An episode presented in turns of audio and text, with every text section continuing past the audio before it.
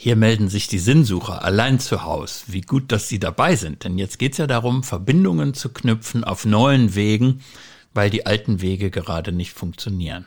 Und unser neuer Weg heißt sinnsucherpodcast.de. Wir, das sind Franz Meurer, Pastor in Höhenberg-Pfingst in Köln. Und Jürgen Wiebeke.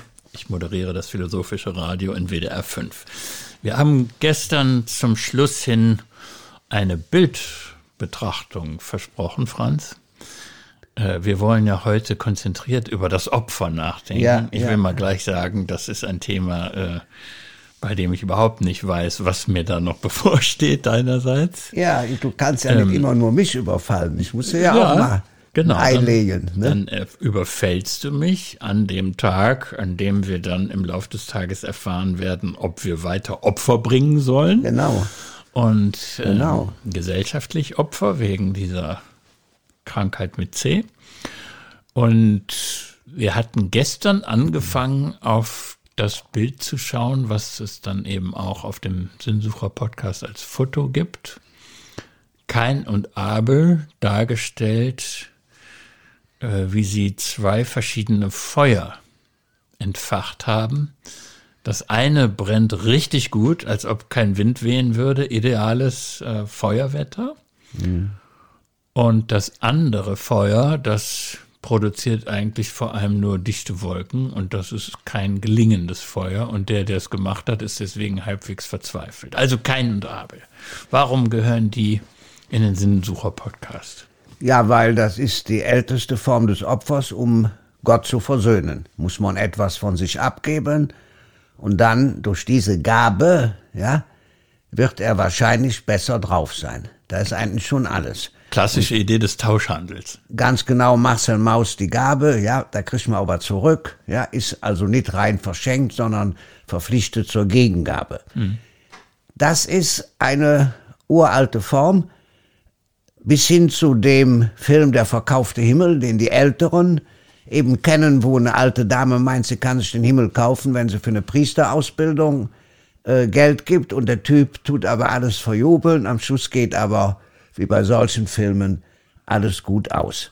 Das ist aber für heute zutage nicht das Interessanteste beim Opfer, sondern heutzutage ist wichtig zu unterscheiden ja zwischen Victim und Sakrifice.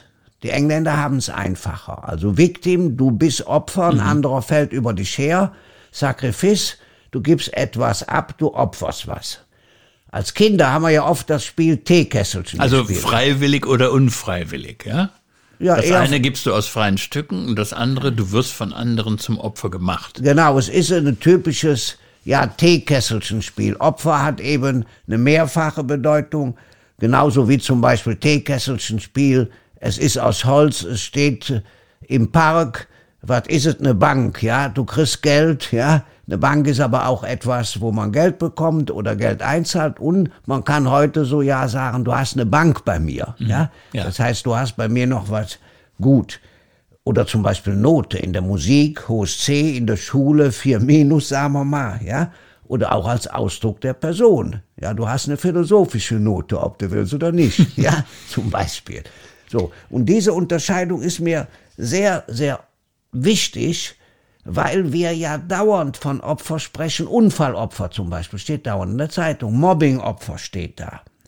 Aber Opfer als Gabe, um die Götter zu versöhnen. Ja, was ist, wenn man eine Kerze anmacht in der Kirche? Im Moment werden ja tausende Kerzen angemacht. Was ist damit gemeint? Aus meiner Sicht nicht das Opfer wie bei Kain und Abel, sondern eher eine Gedächtnisverstärkung, ja? Ich sag ja den Kindern immer, wenn du für die kranke Mama, die im Krankenhaus ist, oder deine Opa oder was eine Kerze anmacht, stell ihn in den Spülstein. Ich wasche. Ja, ja, sicher, in den Spülstein, dann kann nichts passieren. Ja. Auf keinen Fall. Ich mache so ja manchmal Fotos und gebe den Leuten dann, da stand ihre Kerze. Ja, die freuen sich dann immer sehr. Das heißt, selbst in diesem Kerzenritual ist vielleicht noch ein winziger, winziger Rest, ja, dieses Opfers, was wir hier auf dem Bild bei Kain und Abel sehen drin. Also im Prinzip altes Denken, was, was du gerne aber überwunden gesehen will. Gerne. Und zwar, jetzt können wir auf das andere Bild schauen. Da sehen wir ein Sakrifice, Also ein Opfer, was einfach optimal ist. Wir sehen den barmherzigen Samariter. Hm. Und dieses Bild ist ja über 100 Jahre alt, eine Schultafel. Der ist vom Pferd gestiegen. Ja. Und er sieht da einen armen Mann liegen, der ist auch fast unbekleidet. Der hat gerade mal seine Lenden bedeckt.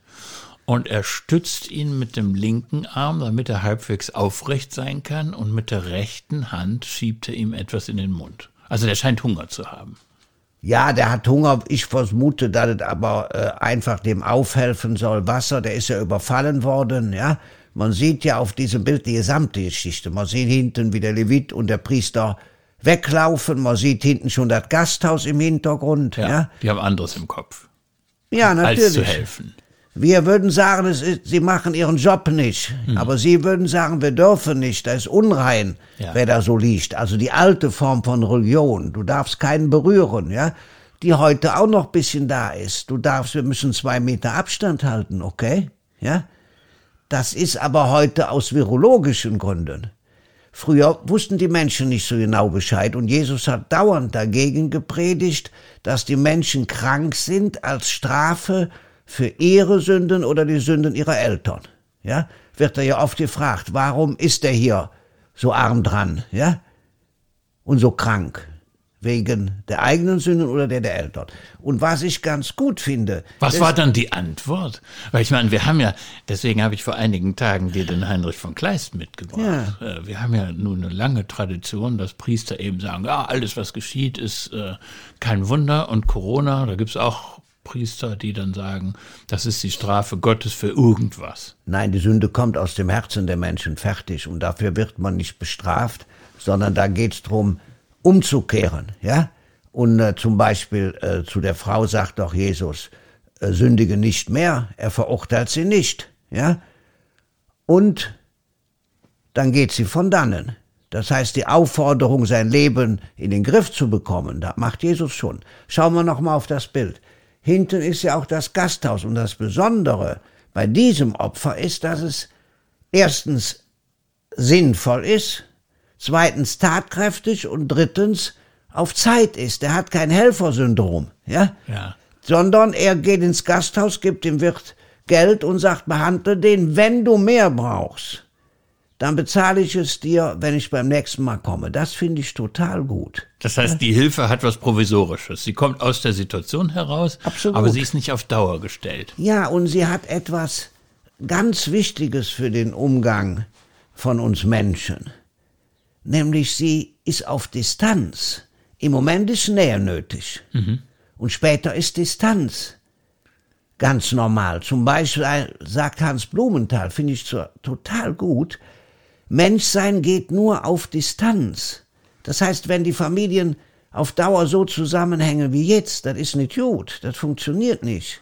Aber ich sehe bei dem Bild noch ein anderes Problem. Ja, und bitte. Äh, logischerweise werden wir das Bild dann auch wieder ähm, fotografieren, damit man sich das mal in Ruhe anschauen kann, was da alles dargestellt ist. Ähm, es gibt da ein hierarchisches Verhältnis. Der eine steht, der andere liegt.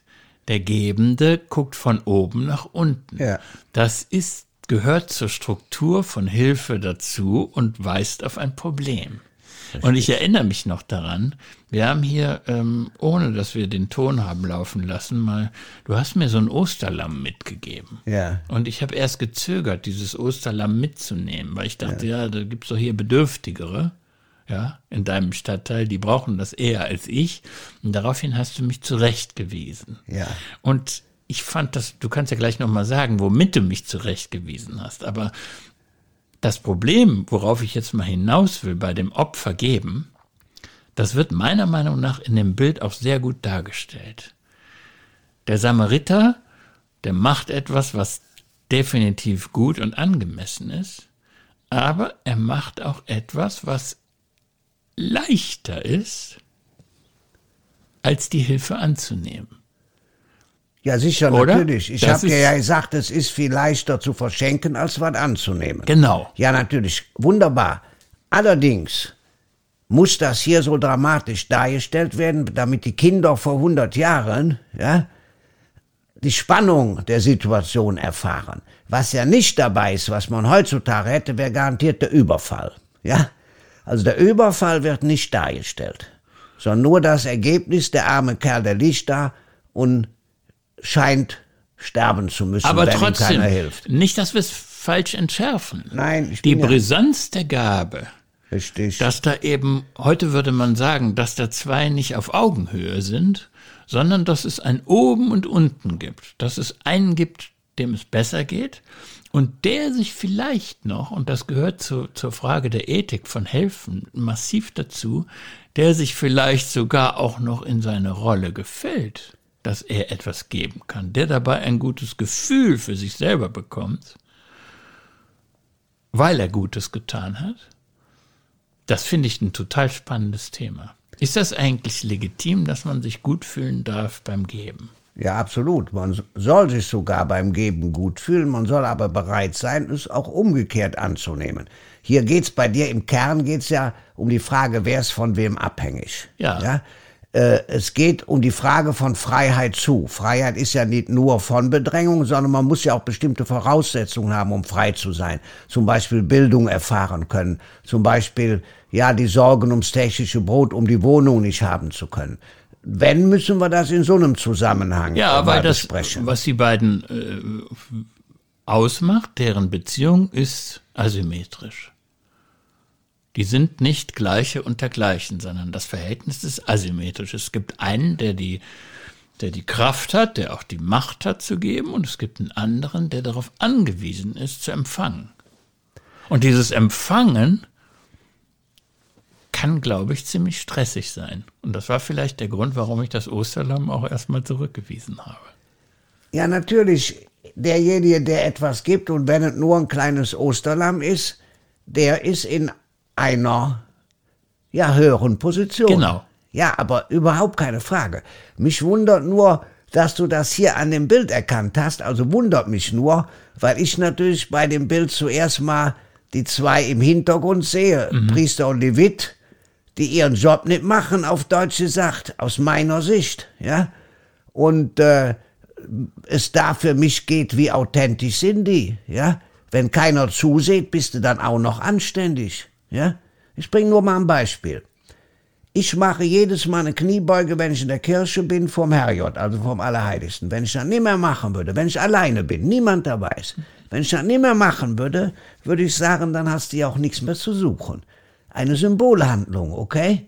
Man muss aber auch, wenn man alleine ist, die Sachen machen, die man für in Ordnung hält. Nur mal als Beispiel, um dir entgegenzukommen. Ja, das ist ein ganz wichtiger Punkt. Ja, Denn das gehört auch zu der Frage von, von äh, Helfensethik. ja. Tue ich eigentlich bestimmte Dinge nur unter sozialer Beobachtung, damit die anderen mitkriegen, was ich für ein toller Hecht bin? Richtig. Oder mache ich das aus, äh, heute würde man sagen, als intrinsischen Wert, ne?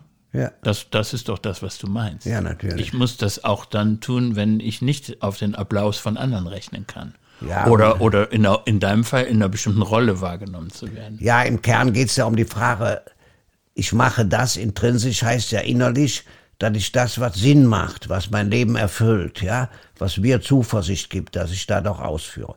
Ich würde noch gern zum Opfer zwei Gedanken dazu tun, die gehen jetzt bisschen von deiner Idee weg. Erstens, Jan Assmann, der große Ägyptologe, hat ja ein wichtiges Buch geschrieben mit dem Titel Die mosaische Unterscheidung vor 15 Jahren.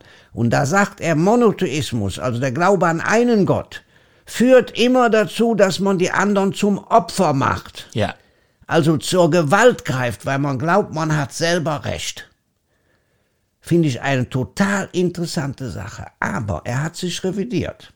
Moment, bevor Ja, du zur Revision kommst, Ja. muss man, glaube ich, den Gedanken mal versuchen zu verstehen, weil der ja wirklich was Brisantes hat. Ja. Also das ist die Tatsache, dass ich meine, im Besitz der Wahrheit zu sein, Ja, etwas exklusiv zu haben. richtig. Das gehörte auch zum Charakter von Religion und bei Assmann eben zu monotheistischer Religion. Ja, natürlich. Und äh, auch zu unserer christlichen Religion. Es hieß früher extra ecclesiam nulla salus. Also außerhalb der Kirche, der katholischen in dem Fall, gibt's kein Heil. Revidiert durch das Konzil. Was übrigens klar sagt, du kommst zu Gott nicht durch die Wahrheit, sondern durch Gerechtigkeit. Egal in welcher Religion du lebst. Das finde ich den Durchbruch. Das passt zum barmherzigen Samariter. Er ist gerecht. Heute würde man sagen, er ist barmherzig, wenn man jetzt mal unterscheidet, Gerechtigkeit für den Staat, Barmherzigkeit ja. für ihn, aber das ist mit gemeint, ja. Gerechtigkeit, dass man das Rechte, das Gute auch tut. Gut, aber jedenfalls Jan Assmann hat seinerzeit einen sehr wunden Punkt getroffen. Ja. Und ich würde auch sagen, in deiner Kirche gibt es noch genügend starke Kräfte, die sagen, wir sind es, die die Wahrheit haben. Und alle anderen, die das nicht teilen, die sind nicht, gehören nicht dazu. Das ja. erste kann man ja ruhig sagen. Man kann ruhig sagen, ich habe einen Zugang zur Wahrheit. Wobei ich wieder sagen würde mit Hans Ost von Balthasar, Kardinal, großer Theologe, die Wahrheit ist symphonisch, okay. Ach, jetzt ja? wissen wir endlich, woher das kommt, was uns beide doch verbindet. Ja. Die Wahrheit ist symphonisch, das fand ja. ich ja so sympathisch. Jetzt, ja, haben natürlich. wir, jetzt haben wir mal die Quelle genannt, das wusste ich nicht. Hatte ich die noch gar nicht nee, genannt? Nee, nee, Ach so, wusste ich gar nicht. Ja, der ist natürlich ein Mann der Poesie, äh, ein Mann der Musik, fast ein Universalgelehrter, ja. Dann lösen sich ja sowieso je mehr Bildung man zur Verfügung hat, desto weniger eng denkt man. Also um das auch mal klar zu sagen. Ja, ja das ist ja vielleicht auch ein Hintergrund dessen, was wir hier machen. So zurück. Jan Assmann hat sich revidiert, darf ich das jetzt sagen? Und schreibt doch im Jahr 2015 ein Buch mit dem Titel Exodus, die Revolution der alten Welt, wo er sagt, vom Monotheismus der Wahrheit hat das Volk Israel zum Monotheismus der Treue gefunden. Okay? Äh, das, das, heißt, geht mir zu dadurch, das habe ja, hab ich noch nicht verstanden. Da ist, da ist jetzt die Überschrift, jetzt erkläre ich es. Mhm. Dieser Monotheismus der Treue heißt, Gott geht mit seinem Volk. Exodus heißt der Aufbruch, Aufbruch ins gelobte Land. Und man will keinen mehr unterdrücken. Man will nicht mehr in allem äh, Recht haben, was dann auch zum Verrat führt natürlich. Ja, wer jetzt dabei nicht mitmacht, ist Verräter, muss umgebracht werden. Es geht nicht mehr um wahr oder falsch, sondern es geht um die Frage, wer ist treu, wer hält zu wem. Und das finde ich total interessant, weil diese Urerfahrung der Treue geht ja nachher sogar bis zur Frage der Auferstehung, ist Gott treu oder nicht, ja?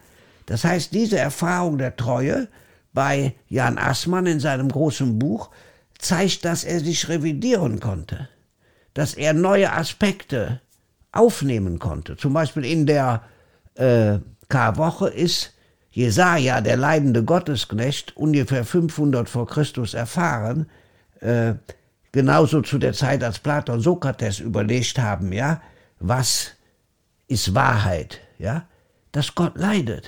Für uns Menschen ein erster Gedanke, nur mal so ein bisschen mir ist schon schwindlig, Franz. Ja. Weil du das jetzt in so einem äh, Blitz Crashkurs ja. dargeboten hast, wofür Jan Assmann 15 Jahre gebraucht hat. Ja, klar. Habe ich versucht, das mal zu filetieren, ja, worauf bitte, es jetzt gerne. hoffentlich äh, ankommt, dass ich das Richtige verstanden habe. Sonst musst du noch mal korrigieren. Ja. Also das Nicht-Recht haben wollen, ja. das ist eine wichtige Qualität, die man verstehen muss bei nur, diesem Vorgang. Nur dann kann man treu sein.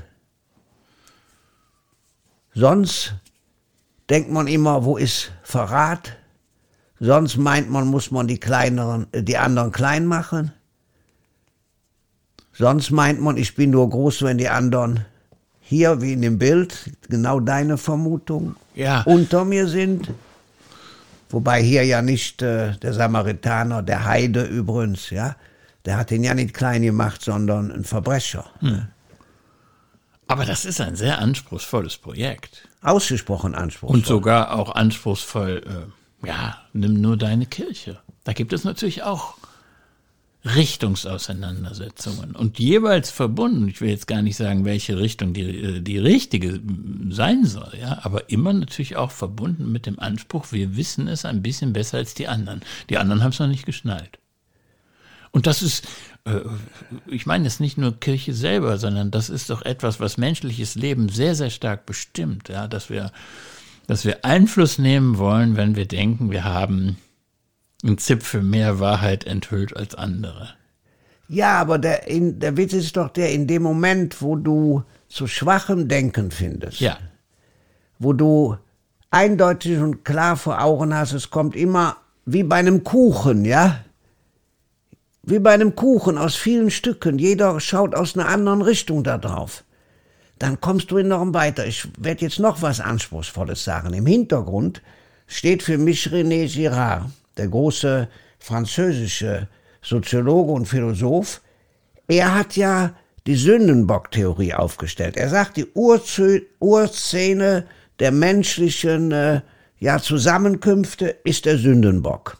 Die Menschen haben immer einen gesucht, der schuldig war, den sie in die Wüste hinausjagen konnten, wo sie sagen konnten, der Drecksack ist es, ja, und haben sich gut gefunden, ja, wenn sie ihn in die Wüste, also in den sicheren Tod hinausgetrieben haben. Etwas davon kann man sogar bei Prozessionen sehen, ja. Wenn viele Menschen zusammen sind, die lassen so schnell keinen über die Straße, haben wir jedes Jahr bei der Prozession, ja. Oder wenn der ganze Gehweg voll ist, hier Hohenzollernbrücke zum Beispiel, wenn das Schülergruppen sind, du kommst ja nicht durch, musst du Geduld haben, Ruhe haben. Das heißt, jeder von uns weiß, ein äußerer Feind kann scheinbar, ich sag scheinbar, nicht anscheinend, die Gruppe zusammenfügen. Und da sagt jetzt René Girard, das kann durchbrochen werden.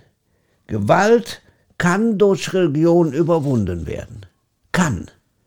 Und zwar dann, wenn man die Perspektive wechselt. Wenn man Partei nicht für die Verfolger, sondern für die Opfer einnimmt ist sehr anspruchsvoll. Ja. Aber er sagt, genau das hat Jesus am Kreuz gemacht. Ich sage noch einen Satz, bevor du rankommst von Simone Weil, weil der äh, Simone Weil, also eine Mystikerin, ja, auch eine Arbeiterin, eine Französin auch, die sagt, der falsche Gott macht aus dem Leiden Gewalt. Der wahre Gott macht aus der Gewalt Leiden. Er leidet nämlich selbst in seinem Sohn. Ich ich, ich dränge gar nicht dran zu kommen. Ich würde meinen Zustand ein bisschen anders beschreiben. Ja. Ich muss das erstmal durchrütteln ja. lassen, was da, was du da heute angeboten hast. Ich bin mir ziemlich sicher, dass ich nicht der Einzige bin, der gerade ja, vom Anspruchsvollen ein bisschen überwältigt ist. Und in solchen Situationen versuche ich mich immer damit zu retten, dass ich nochmal überlege, okay, was ist es, was den anderen, und in dem Fall bist du das, Franz, dazu gebracht hat, das Thema Opfer für so wichtig zu halten. Und jetzt versuche ich mal ein bisschen in Distanz zu gehen. Ja. Ja. Wir leben in einer Gesellschaft, die du Opfer zu einem Schimpfwort gemacht ja, hat. Wunderbar, hätte so. ich gleich auch gesagt. Ja? Schrecklich. Das ist das eine. Es gibt aber noch was anderes, was mich jetzt, äh, äh, womit ich mir helfen kann bei dem fehlenden Durchblick nach dem, was du gesagt hast. Es gibt noch eine Beobachtung, von der ich nicht weiß, ob du zustimmst oder nicht. Ich glaube, dass du hast ja am Anfang diese Unterscheidung getroffen, ja. ja. Entweder ähm, werde ich unfreiwillig Opfer, so wie so wie der Arme auf deiner Darstellung, weil er von einem Verbrecher überfallen ja. wurde, oder aber ich meine mit Opfern, das Teekesselchen, ich gebe etwas her, ja. weil es andere dringender brauchen. Ja. Meine Vermutung heute ist, und das hat jetzt überhaupt nichts mit Religion zu tun, ja. Dass es in unserer Gesellschaft eine verbreitete Tendenz gibt, sich selber zum Opfer zu machen. Richtig. Also sich selber so zu beschreiben, als bräuchte man Richtig den armen, äh, den, den barmherzigen Samariter, als würde man sich selber aus einer Situation der Ohnmacht heraus beschreiben. Und das finde ich, das ist etwas, wo, wo bei mir sofort etwas anfängt zu rebellieren, weil ich denke, wenn, wenn das ein, ein, ein kollektiver Geist wird, dann entwickelt eine Gesellschaft oder dann verliert eine Gesellschaft die Fähigkeit, sich selber zu erneuern und zu verändern. Die ist angewiesen darauf, dass Menschen eigentlich immer bestrebt sind, bestrebt sein sollten, sich nicht als Opfer zu beschreiben, sondern als Menschen, die Einfluss nehmen können auf die Welt, in der sie leben. Und es gibt dazu jetzt äh, ein, ein sehr häufig benutztes Modewort, was das, was das Gegenteil eigentlich äh, meint. Äh, das ist das nennt sich ja Selbstwirksamkeit. Ja, klar. Das ist das, wonach heute viele, ja, viele suchen, dass sie sich fragen, ja, wie kann ich eigentlich äh, mentale Zustände erreichen, dass ich von mir selber den Eindruck habe, ich kann in dieser Welt Spuren hinterlassen. Ich bin nicht nur Opfer, das, das von anonymen Mächten im eigenen Leben äh, gelenkt wird, dass ich nur nur Marionette bin. Das ist das, was mich an diesem Opferbegriff so sehr interessiert. Also wie kriegen wir eigentlich diesen Gedanken hin, dass Menschen, die Zuversicht haben, da würde ich sagen, das geht nicht ohne Zuversicht und Hoffnung, dass sie Spuren hinterlassen können. Also da bin ich voll dabei. Zurzeit ist aber noch ein Gedanke ganz wichtig, nämlich jeder Neuanfang, auch nach Corona, kommt nur durch die Opfer von Menschen, also zurzeit durch die Opfer der Krankenschwestern, der Leute in äh, den Supermärkten, ja, der Ärztin, der Ärzte. Das ist auch ein ganz wichtiger Gedanke. Genauso wie alle Eltern bereit wären, sich für ihre Kinder zu opfern, machen das zurzeit viele Menschen. Das heißt, wir merken, wie schillernd dieser Begriff ist. Mhm. Ja, dass es also verschiedene Bedeutungen hat. Ich würde jetzt deine Überlegung mit der Selbstwirksamkeit als vor Corona dominierend mitgehen.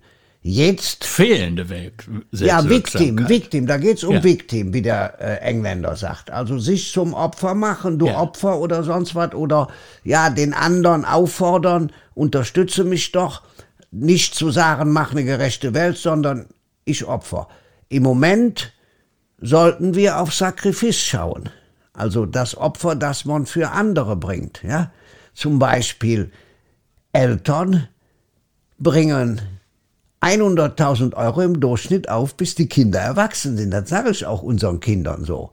Da ist richtig Kohle, was die Eltern in euch investieren, neben all den anderen Sachen, Liebe und so weiter. So. Und äh, dafür kann man doch dankbar sein zum Beispiel. Um nochmal zu der Frage ja von Geschenk. Die Kinder sollen dankbar sein, meinst ja, aber ja, ja, aber selbstverständlich. Ja gut, aber Eltern, Eltern haben äh, alle mal Grund auch dankbar zu sein, weil äh, für diese 100.000 Euro, ich will das jetzt auf keinen Fall in Geld rechnen, ja. ne? äh, bekommst du natürlich auch was, was man nicht kaufen kann. Ja, aber hier hast du doch jetzt was. Du bist ja Vater von drei Kindern, darf ich doch sagen. Und äh, ja, da hast du aber die Gegenseitigkeit, dass man füreinander da ist, jetzt betont. Und das finde ich das Allerwichtigste. So kriegt man nämlich beides zusammen, Victim und Sakrifis. Ja? Schnellkurs Opfer heute im Sinnsucher-Podcast. Ja. Ja. Äh, morgen wissen wir mehr, weil ja im Lauf des Tages die Nachricht kommt, wie es weitergeht in diesem Land. Und dann müssen wir das, glaube ich, für den Moment, Franz, äh, nochmal offen lassen, ob wir dann über, über Tod und Sterben sprechen ja, ja. oder ob, ob sich was anderes in den Vordergrund schiebt. Ja, müssen wir auch. Jedenfalls ein neuer Tag morgen, ein schöner Tag und ich freue mich drauf.